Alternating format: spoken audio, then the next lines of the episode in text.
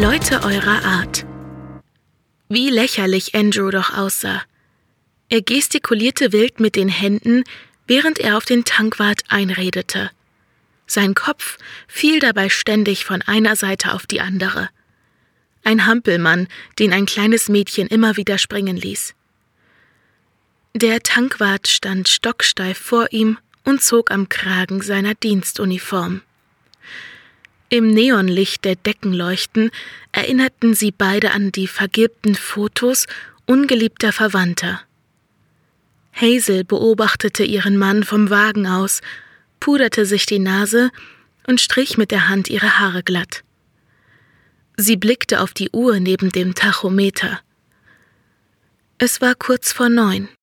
Seit drei Stunden suchten sie den Weg nach Woking, ein scheinbar sinnloses Unterfangen. Zum Glück hatte der Regen nachgelassen. Eine junge Frau in einem durchnässten Ballkleid verließ lachend den Verkaufsraum. Vor ihrer Brust schleppte sie einen Berg aus Dosenbier, Zigaretten, Videobändern und Zeitschriften.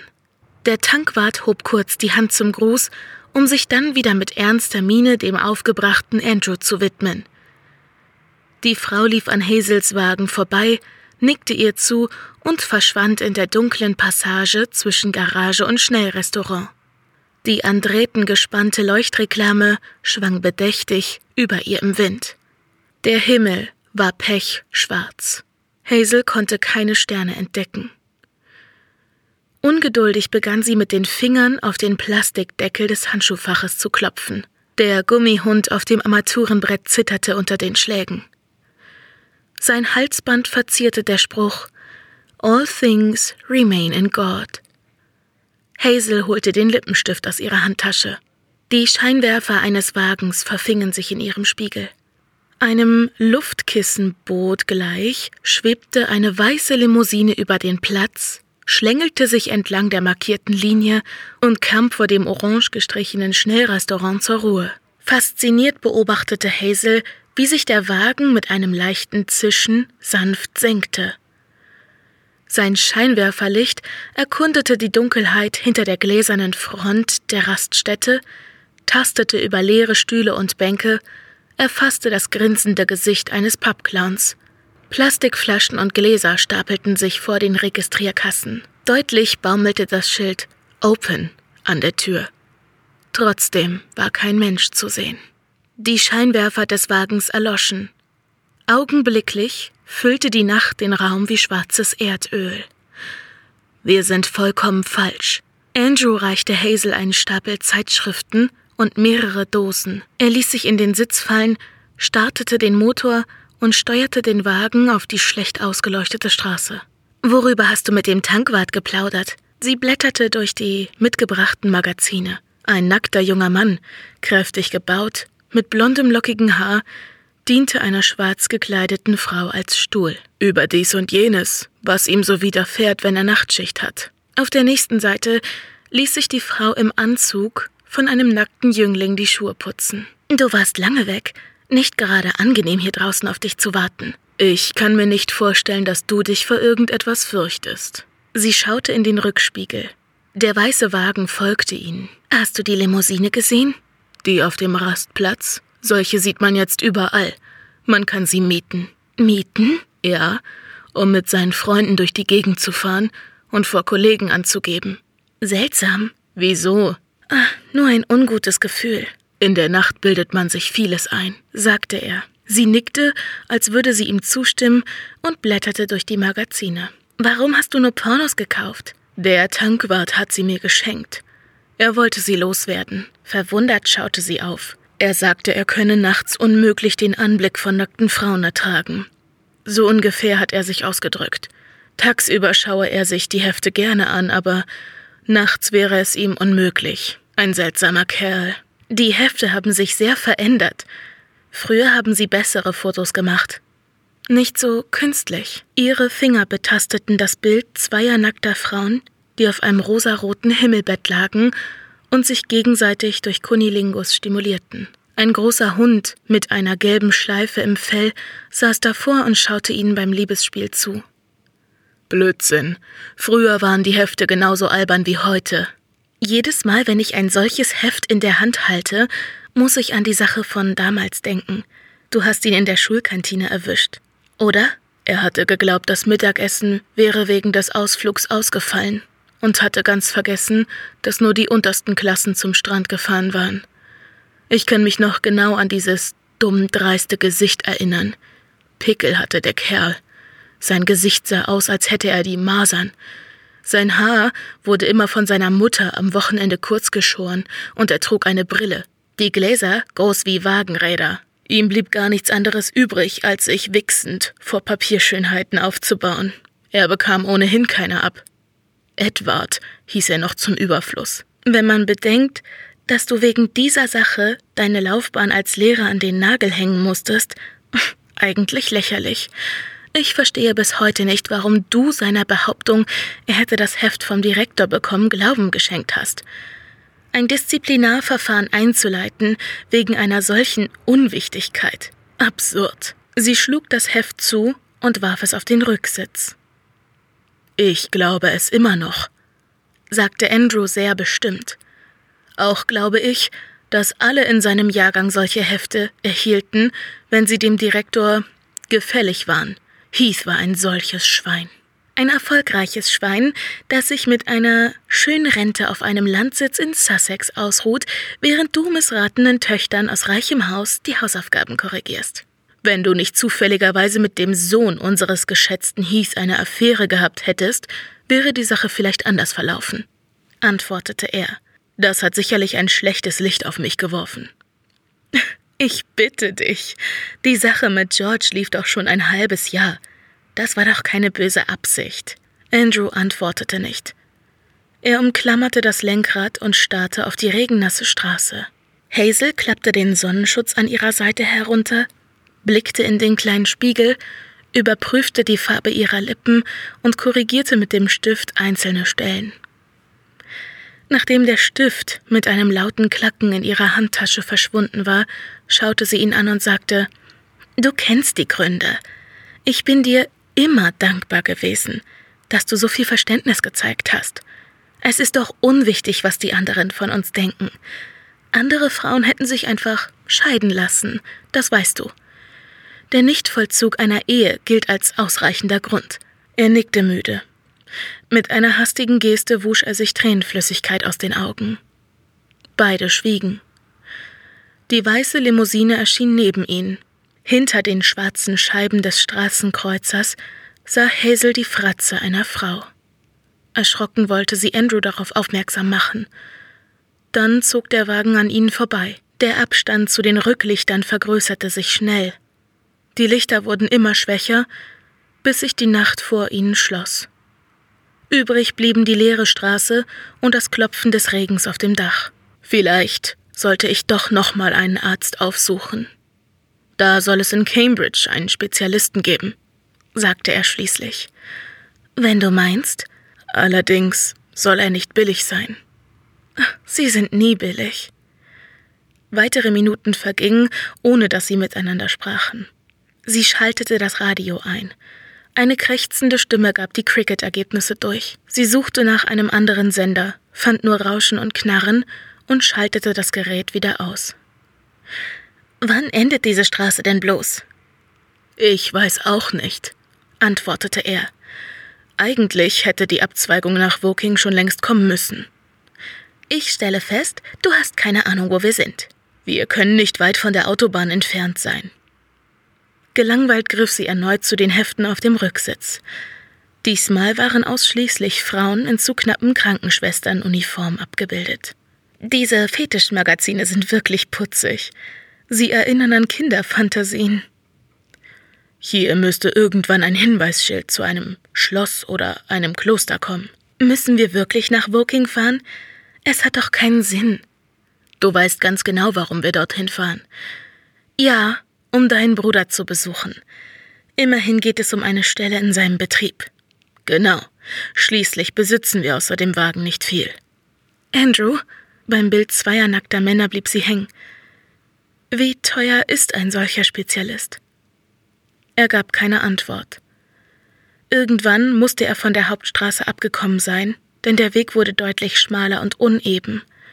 Die Bäume rückten näher und spannten ihre Äste über den Fahrweg. Immer öfter preschte der Wagen durch große Schlaglöcher, vollgelaufen mit Regen. Wasser schlug gegen die Frontscheibe.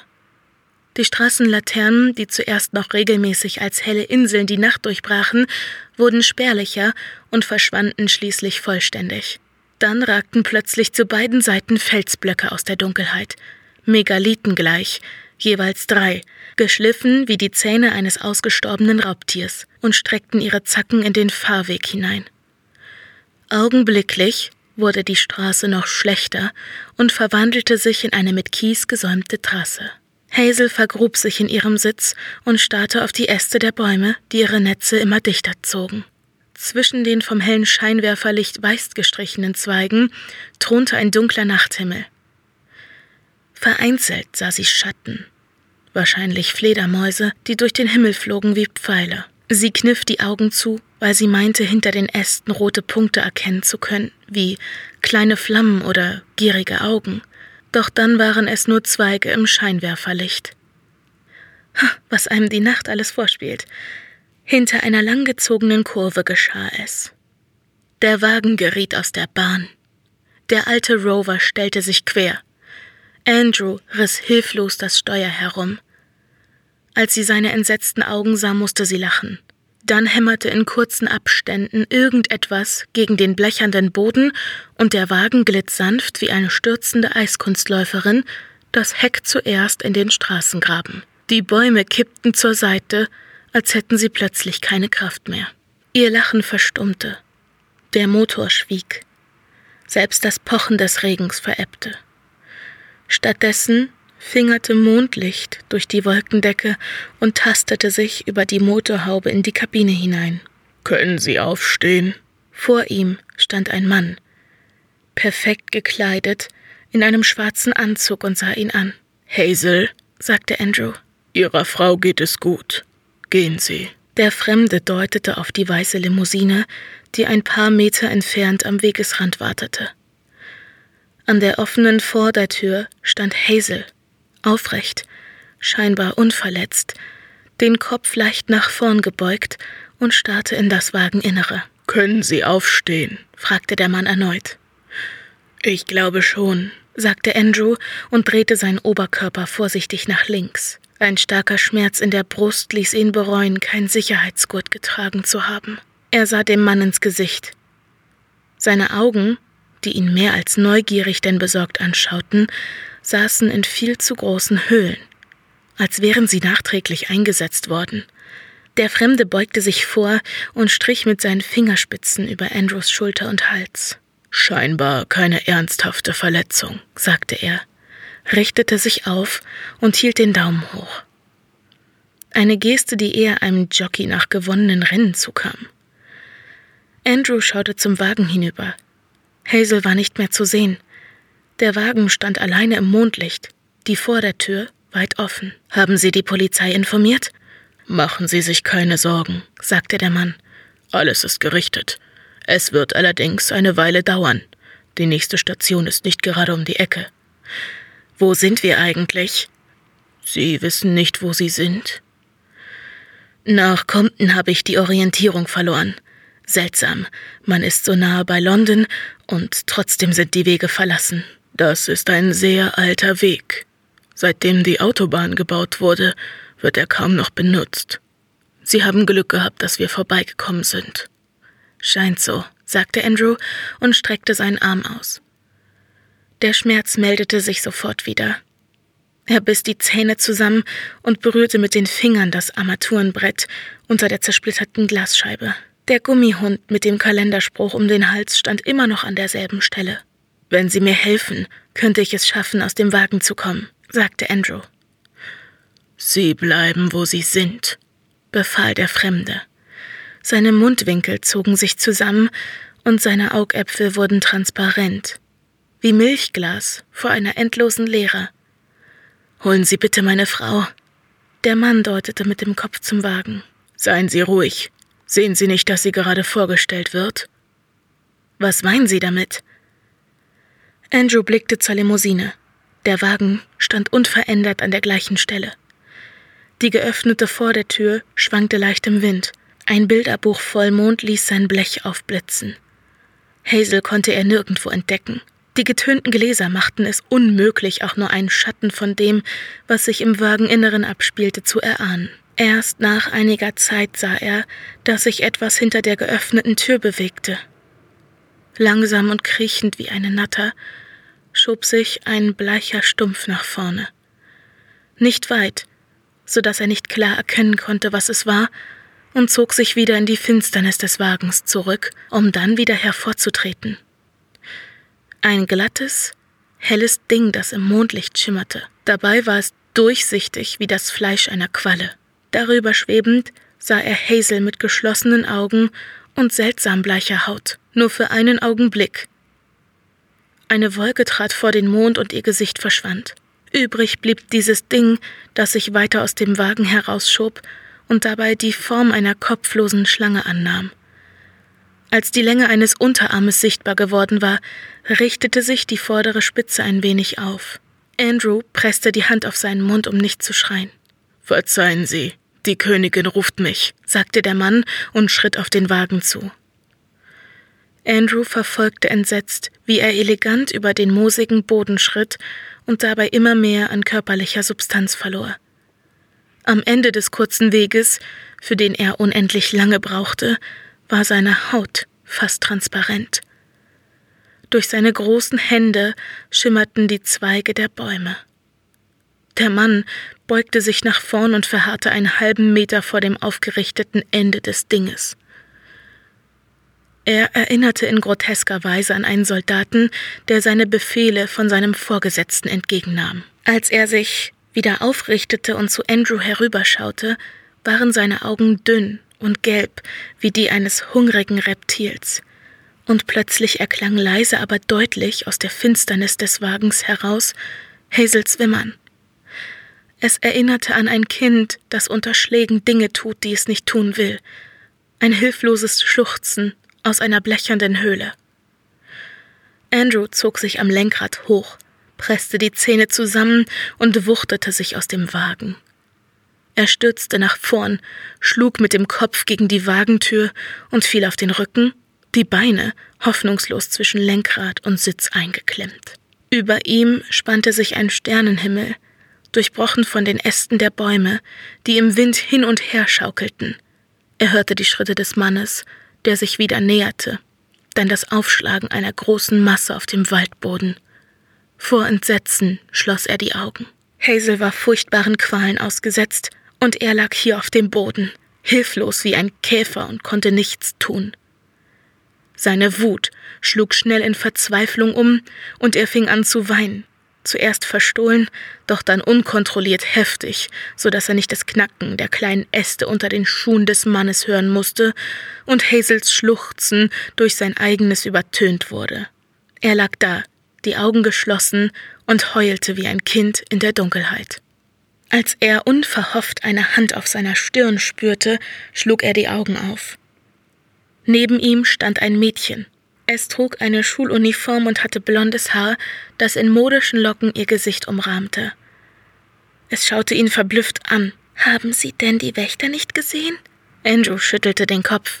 Sie haben hier nichts zu suchen, das wissen Sie doch. Jedenfalls nicht um diese Jahreszeit.